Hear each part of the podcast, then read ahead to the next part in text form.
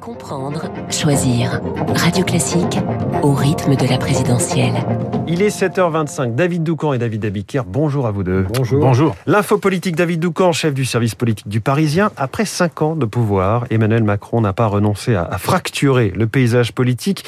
Comme en 2017, il relance la machine à débauchage pour euh, déstabiliser ses adversaires. Oui, et les macronistes veulent piocher à gauche et à droite. Nous révélons par exemple ce matin dans Le Parisien une information de Marcelo Vesfred qu'Eduardo Riancipel, ancien député, proche de François Hollande et ex-porte-parole du PS, claque la porte du Parti Socialiste pour rejoindre Macron. Alors qu'Anne Hidalgo continue sa descente aux enfers et que personne ne comprend rien à la démarche de Christiane Taubira, les macronistes espèrent d'autres prises de guerre à gauche. Ils font en coulisses les yeux doux à des figures comme Julien Drey, le sénateur André Valigny, le maire de Chambéry Thierry Repentin, la patronne des députés PS Valérie Rabault ou encore l'ancienne ministre de la Santé Marisol Touraine. Le maire de Dijon, euh, François Rebsamen et même l'ancien président de l'Assemblée nationale Claude Bartolone sont eux aussi ciblés. À droite, c'est le président LR de la commission des finances, Éric Woerth, que les amis du président aimeraient rallier.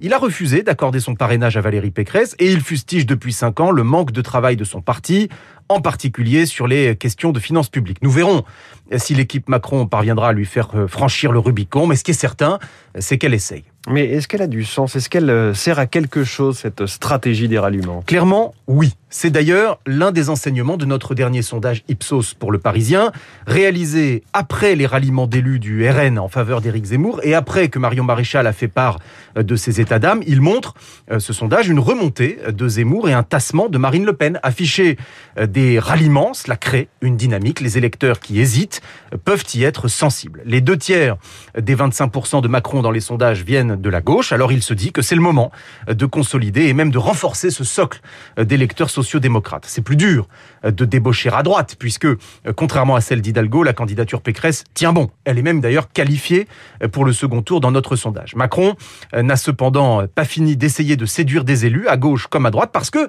le dépassement politique est la pierre angulaire du macronisme. Il veut démontrer que ce qui avait fait l'originalité de la campagne de 2017 est toujours vivace.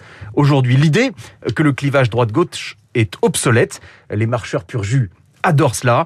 Continuer de fracturer là où il le peut, c'est aussi envoyer un message aux militants, euh, une manière de motiver les troupes juste avant qu'il ne se lance dans la bataille. L'info politique de David Doucan tous les matins 7h25. David Abiker, les titres de la presse et à la une ce matin, Macron diplomate. Macron à Moscou, puis à Kiev, titre le Parisien. Peut-on sauver la paix se demande le, le quotidien.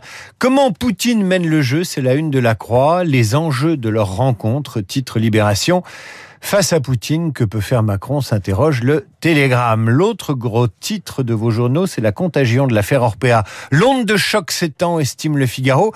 À la une des échos, Sophie Boissard, directrice générale de Corian. C'est le premier groupe français de maisons de retraite, estime que ne se reconnaître en rien dans les pratiques dénoncées chez son concurrent Orpea. Mais dans le même temps, le Parisien annonce une action collective visant Corian, le groupe que dirige Sophie Boissard. Un autre EHPAD est-il possible, se demande Libération, alors que le Midi Libre l'affirme il y a des EHPAD où il fait bon vivre. Et puis l'opinion fait la une sur la solitude, non pas des personnes âgées, mais de Marine Le Pen qui mène une campagne en solitaire. Mais ce qui attire l'œil à la une de l'opinion ce matin, c'est un sondage IFOP réalisé par la Fondation Jean Jaurès.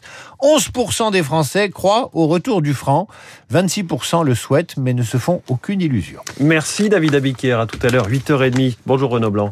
Bonjour François. La matinale de Radio Classique avec vous et votre invité. Dominique Moisy, spécialiste des questions internationales. Dominique Moisy pour évoquer bien sûr ce déplacement d'Emmanuel Macron à Moscou aujourd'hui. Peut-on sauver la paix Titre ce matin Le Parisien. Eh bien, je poserai cette question à Dominique Moisy. Existe-t-il une marge de manœuvre avec le Kremlin? Quelles relations entretiennent les présidents français et russes? Que penser de ce rapprochement également entre Poutine et Xi Jinping? Dominique Moisy, mon invité à 8h15. On reparlera de l'Ukraine une demi-heure plus tard avec Luc Ferry.